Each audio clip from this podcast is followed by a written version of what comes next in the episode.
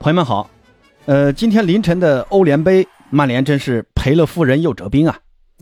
上半场呢，萨比策为曼联是梅开二度，结果在上半场快结束的时候，B 费因为一次铲球犯规啊，被裁判出示了黄牌。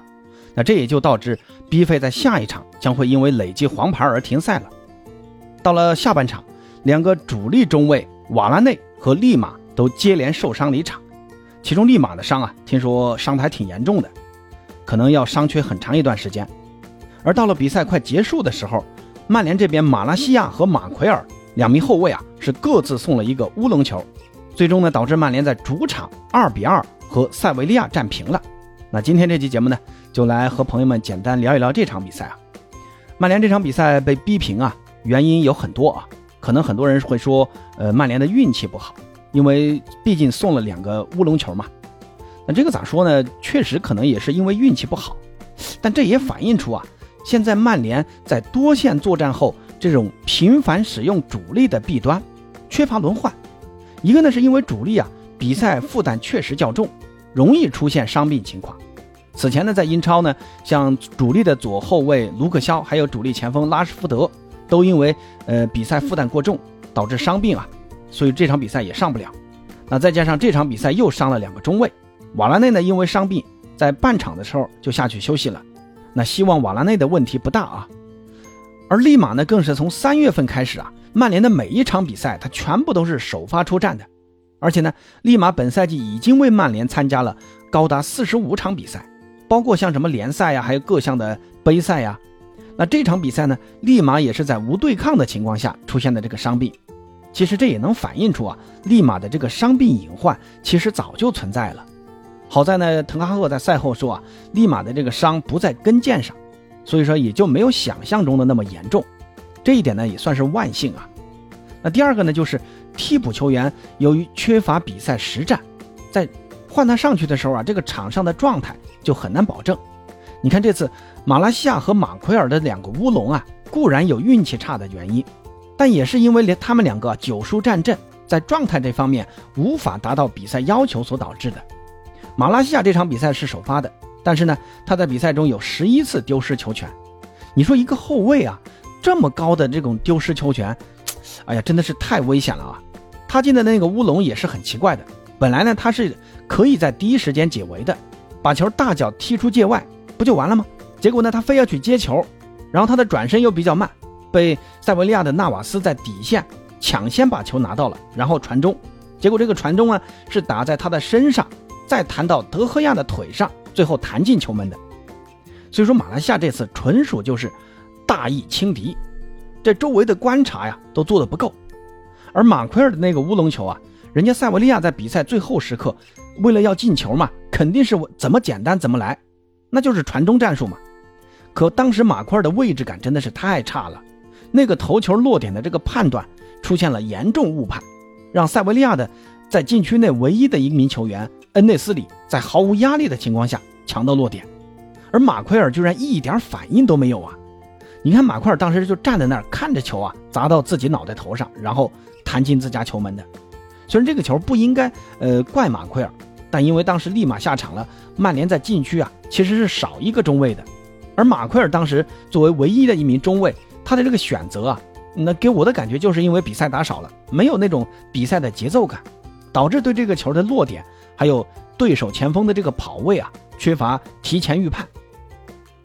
那么问题就来了，为什么曼联会出现这种主力频繁使用的问题呢？这个呢肯定是主教练滕哈赫的原因啊。一个呢是因为他的执教习惯，他呢其实跟皇马的主教练安切洛蒂是一样的啊，就是喜欢一套阵容打天下，不怎么喜欢轮换。在阿贾克斯的时候呢，他就被人诟病过，也不太爱轮换啊。到了曼联呢，基本上也是这样。那另一个呢，就是曼联目前处于重建期啊，这阵容比较薄弱啊，也没有什么真正可以轮换的人。你看这场比赛，拉师傅受伤了，马夏尔呢作为唯一的前场支点，在上半场啊也确实发挥了很重要的作用。但到了下半场，马夏尔被韦格霍斯特换下之后啊，曼联在前场的进攻就远远不如上半场。最明显的就是，我记得有一次韦格霍斯特在禁区内背身做球。按理说啊，当时他那么近啊，完全可以自己打了。不管你是用脚后跟来磕，还是说转身抽射，我觉得都可以尝试嘛。但是韦格霍斯特居然用最保险的方式，是把球回做给马来西亚来打。虽然这个选择也没错啊，但，哎呀，最佳的那个射门时机你还是错过了嘛。而且呢，马来西亚这个后卫的这个射门啊也不靠谱，被对手三个后卫倒地封堵了。其实呢，说到底呀，还是韦格霍斯特他的能力不够，也可以说是自信心不够。最终呢，也在第一时间错失了这次射门良机。我觉得这个啊，其实就是一个恶性循环啊。你主力一直在用，在联赛后期呢，就因为比赛负担过大，就容易受伤嘛。而替补呢，在前期的时候缺乏比赛锻炼，在主力受伤后。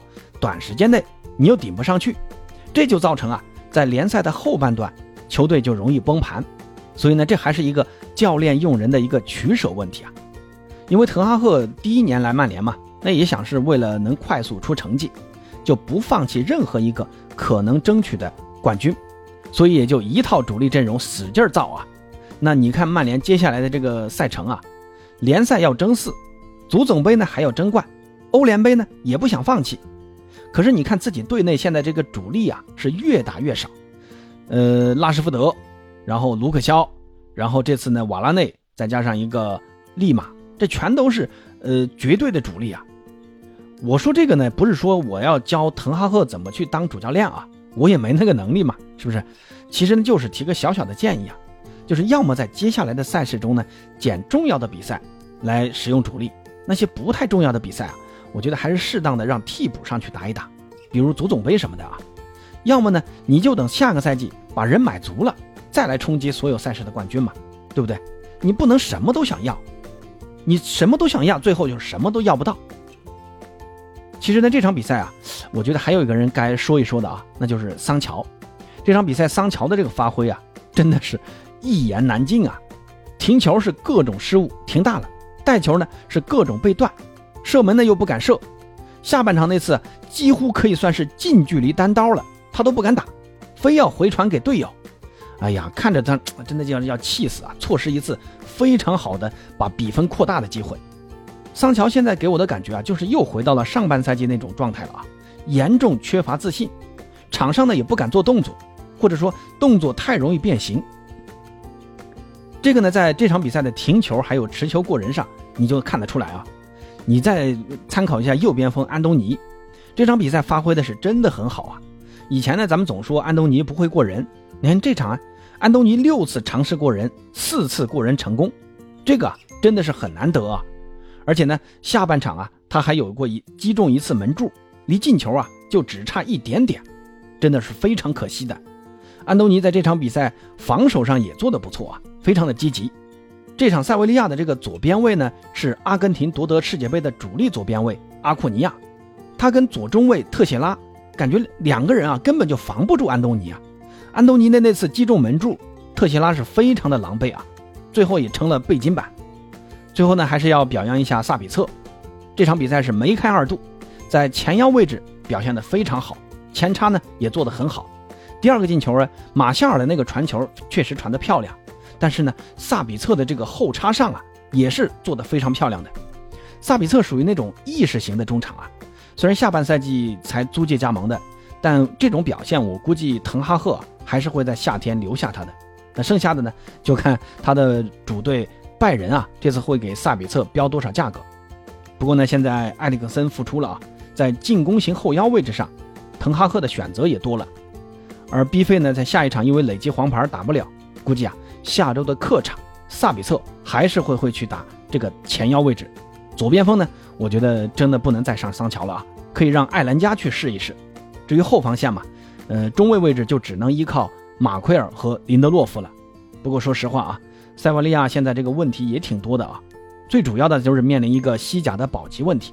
而下周中的欧联杯呢，还有没有像这一场这么好的运气啊？靠着对手的两个乌龙球来逼平，就很难说了。即便塞维利亚是在主场，又有所谓的欧联底蕴，但我呢还是更看好曼联晋级半决赛。好了，那今天就先聊到这儿啊。明天呢，八哥会出一期收费节目啊，来聊一聊五大联赛的那些精彩的德比战之间的历史恩怨由来。咱们明天再见。